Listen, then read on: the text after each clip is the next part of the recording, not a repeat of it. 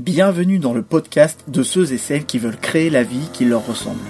Je partage avec toi des idées pour redonner du sens à ton travail, des conseils pour simplifier ton quotidien professionnel et concilier tes multiples intérêts, des points de vue pour sortir du conditionnement social, sortir des cases et s'accepter pour se construire une vie professionnelle cohérente. Le podcast est disponible sur toutes les plateformes. Pense à t'abonner pour garder le meilleur. J'aimerais bien vous recruter, mais le problème, c'est que vous êtes au chômage. Vous vous souvenez de cette phrase qu'un recruteur dit à Pascal Légitimus dans le film Les Trois Frères? Le premier, pas le deuxième. Le deuxième, il est... On n'en parle même pas.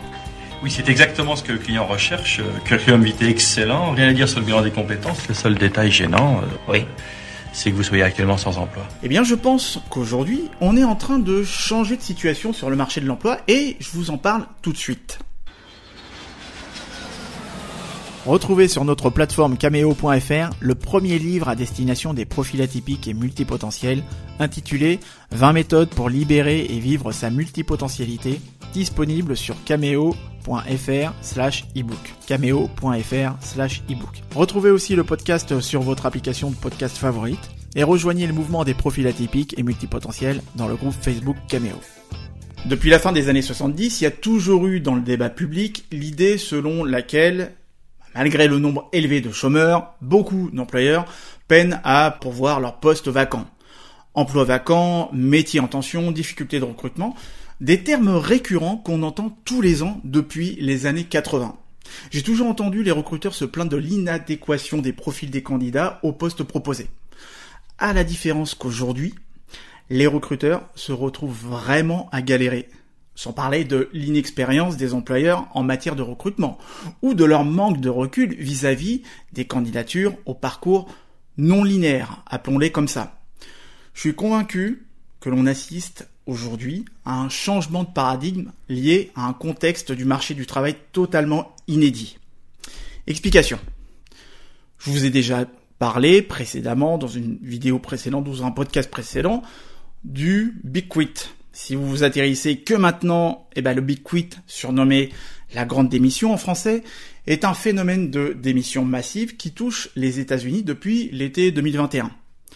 En France, le taux de démission est aussi en hausse, malgré ce que peuvent dire les experts qui tentent de relativiser ce taux par rapport au nombre de salariés. Ah ouais, on fait ce qu'on peut pour ne pas créer d'effet de mimétisme. Je rappelle que fin 2021, début 2022, 520 000 personnes avaient démissionné, dont 470 000 étaient en CDI.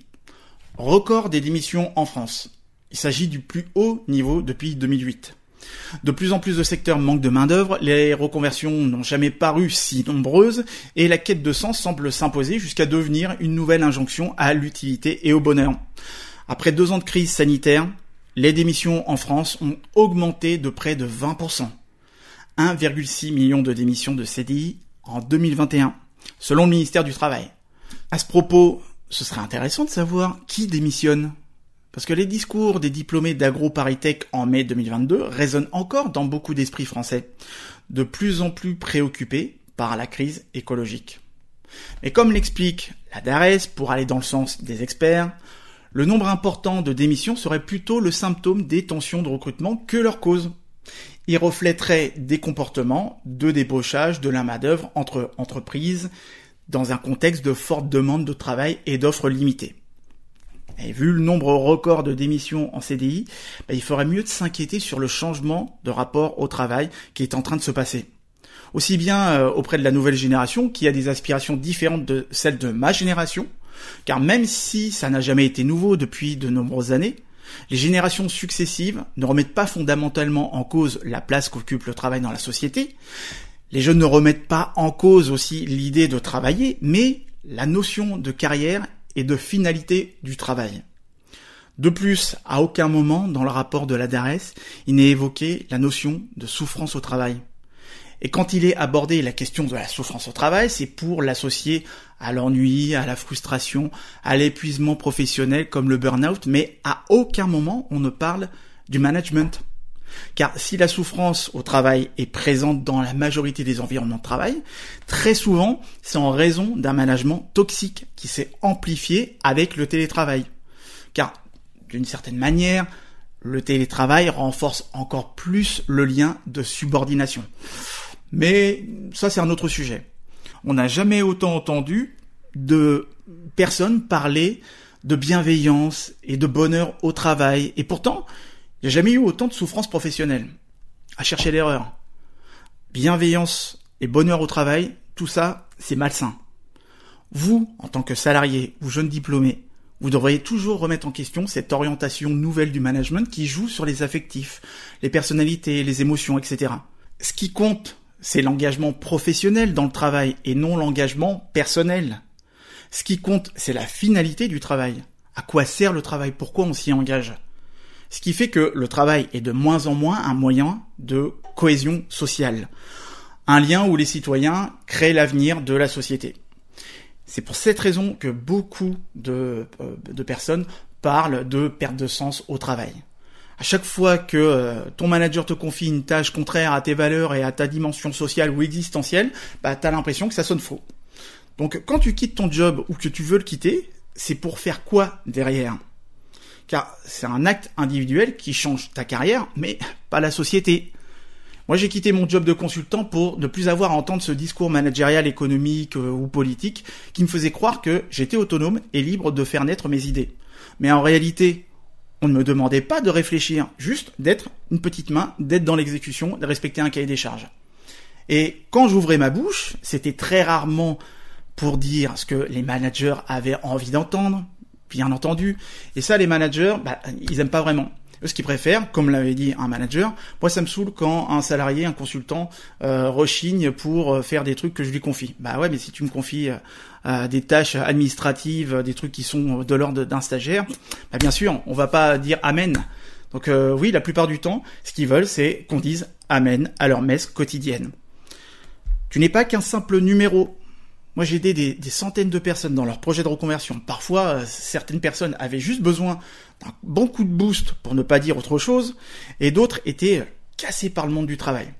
Elles se sont remises sur pied pour créer leur propre projet. Certaines personnes sont parties à l'étranger pour lancer leur propre affaire. Salut Émilie. D'autres ont changé de métier, voire créé leur propre entreprise comme Laurent et Xavier. Puis, bah, le collectif et la coopération, l'esprit d'équipe, le travail en équipe bah, me manquaient. C'est pour cette raison que j'ai rejoint Julien et Stéphanie pour développer Cameo. Et je peux vous dire que c'est cette souffrance au travail qui m'a amené à quitter la stabilité d'un job bien payé pour me lancer dans l'incertain. Et inutile de dire ah oui mais parce que toi t'étais célibataire ou t'avais telle situation professionnelle ou t'avais tel job ou quoi que ce soit. Je vous donnerai pas les exemples de mes parents parce que je suis pas là pour raconter ma vie, mais des excuses, vous en trouverez toujours. Par contre, si c'est important pour vous, vous trouverez un moyen. Alors certes, je veux pas minimiser par rapport à votre situation professionnelle, je ne connais pas vos situations professionnelles et encore moins votre situation personnelle. Ce qui est sûr, c'est que cette souffrance, souffrance au travail, je vais arriver, euh, si elle n'était pas là, bah je serais peut-être pas là à, à vous en parler et je serais peut-être pas là à vous expliquer pourquoi est-ce que j'ai fait tel choix auparavant. Donc cette souffrance au travail, elle est bien présente. Ne serait-ce pas là une des raisons principales qui vous amène à vouloir quitter votre métier ou à vouloir vous reconvertir Car oui, les aspirations de reconversion ont elles aussi explosé. Dernièrement, une enquête réalisée par l'IFOP s'est intéressée à la satisfaction des Françaises vis-à-vis de leur situation professionnelle et de leurs perspectives d'avenir. Et le bilan, chose pas très surprenante, bah, n'est pas très réjouissant.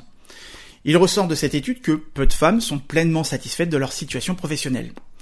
L'Institut de sondage aurait interrogé 1000 femmes représentatives de la population des femmes salariées françaises de 18 ans et plus. Donc, quand même à prendre avec des pincettes. Le constat est sans appel pour les femmes dans le monde du travail qui sont près de 60% à rêver de reconversion professionnelle. Parmi les reconversions évoquées de ces rêves de reconversion professionnelle, d'ailleurs, euh, on parle de rêve ou de désir parce que c'est pas la même chose. Rêver, c'est s'absorber dans la pensée d'une chose que l'on désire vraiment, alors que le désir est un élan conscient qui pousse quelqu'un à l'acte. Pour moi, le rêve, c'est l'étape 1. Bref, pour en venir à cette étude, on retrouve la frustration et ou l'ennui professionnel à 64%, la souffrance au travail à 50% et le challenge personnel 43%. Les parfaits facteurs pour impulser une reconversion professionnelle.